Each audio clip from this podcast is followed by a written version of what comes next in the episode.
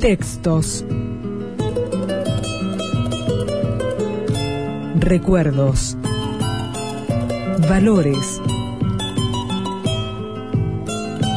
Sensaciones. Personajes. En el 2000 también. También. Las últimas palabras.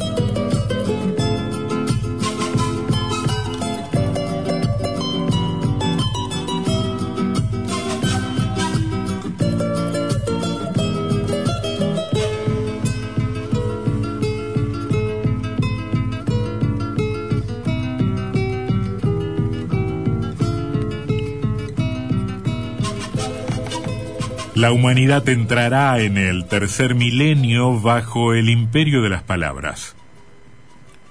No es cierto que la imagen esté desplazándolas ni que pueda extinguirlas. Al contrario, está potenciándolas. Nunca hubo en el mundo tantas palabras con tanto alcance, autoridad y albedrío como en la inmensa Babel de la vida actual palabras inventadas, maltratadas o sacralizadas por la prensa, por los libros desechables, por los carteles de publicidad, habladas y cantadas por la radio, la televisión, el cine, el teléfono, los altavoces públicos. No, el gran derrotado es el silencio las cosas tienen ahora tantos nombres en tantas lenguas que ya no es fácil saber cómo se llaman en ninguna. Los idiomas se dispersan sueltos de madrina y se mezclan y confunden, disparados hacia el destino ineluctable de un lenguaje global. La lengua española tiene que prepararse para un oficio grande en ese porvenir sin fronteras, es un derecho histórico, no por su prepotencia económica, como otras lenguas hasta hoy, sino por su vitalidad, su dinámica creativa, su vasta experiencia cultural, su rapidez y su fuerza de expansión. Llama la atención que el verbo pasar tenga 54 significados, mientras en la República del Ecuador tienen 105 nombres para el órgano sexual masculino. Y en cambio la palabra condoliente, que se explica por sí sola y que tanta falta nos hace, aún no se ha inventado. A un joven periodista francés lo deslumbran los hallazgos poéticos que encuentra a cada paso en nuestra vida doméstica que un niño desvelado por el balido intermitente de un, de un cordero diga, parece un faro. Que una vivandera de la Guajira colombiana rechazó un cocimiento de toronjil porque le supo a Viernes Santo. Que don Sebastián de Covarrubias, en su diccionario memorable, nos dejó escrito de su puño y letra que el amarillo es el color de los enamorados. ¿Cuántas veces no hemos probado nosotros mismos un café que sabe a ventana, un pan que sabe a rincón, una cereza que sabe a beso? Son pruebas al canto de la inteligencia en un lenguaje que desde hace tiempo no cabe en su pellejo.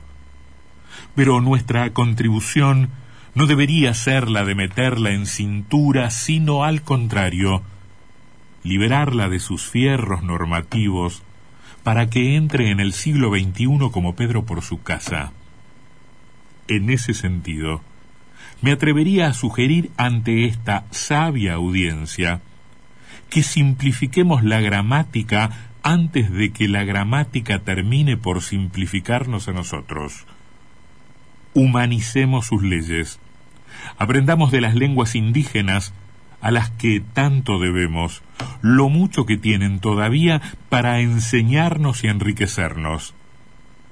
Asimilemos pronto y bien los neologismos técnicos y científicos antes de que se nos infiltren sin digerir.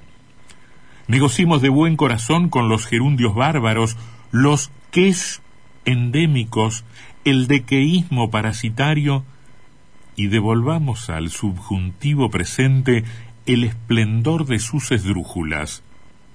Vayamos en vez de vayamos, cantemos en vez de cantemos, o en el armonioso muéramos en vez del siniestro muramos. Jubilemos la ortografía. Terror del ser humano desde la cuna, enterremos las haches rupestres.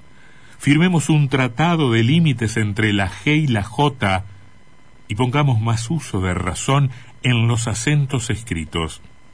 Que al fin y al cabo nadie ha de leer lágrima donde diga lágrima, ni confundirá revólver con revolver. ¿Y qué de nuestra B de burro y nuestra B de vaca, que los abuelos españoles nos trajeron como si fueran dos y siempre sobra una? Son preguntas al azar, por supuesto, como botellas arrojadas a la mar, con la esperanza de que le lleguen al Dios de las. Palabras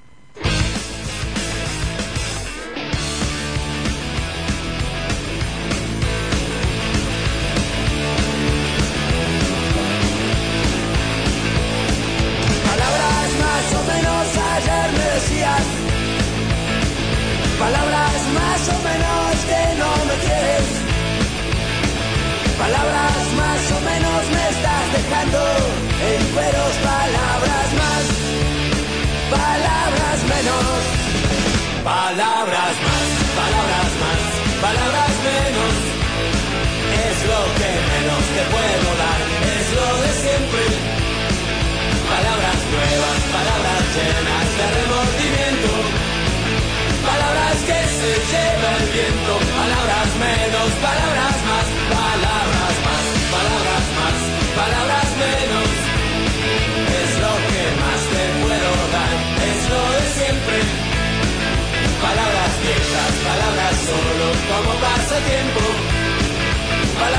soplan en el viento, palabras fáciles de olvidar.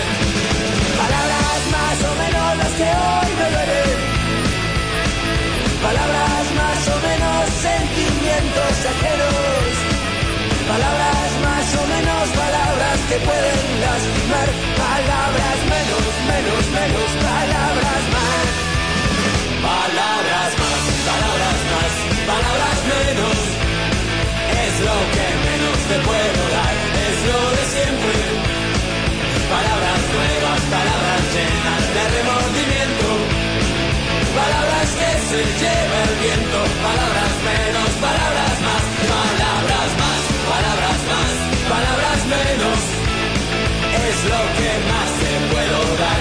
lo de siempre.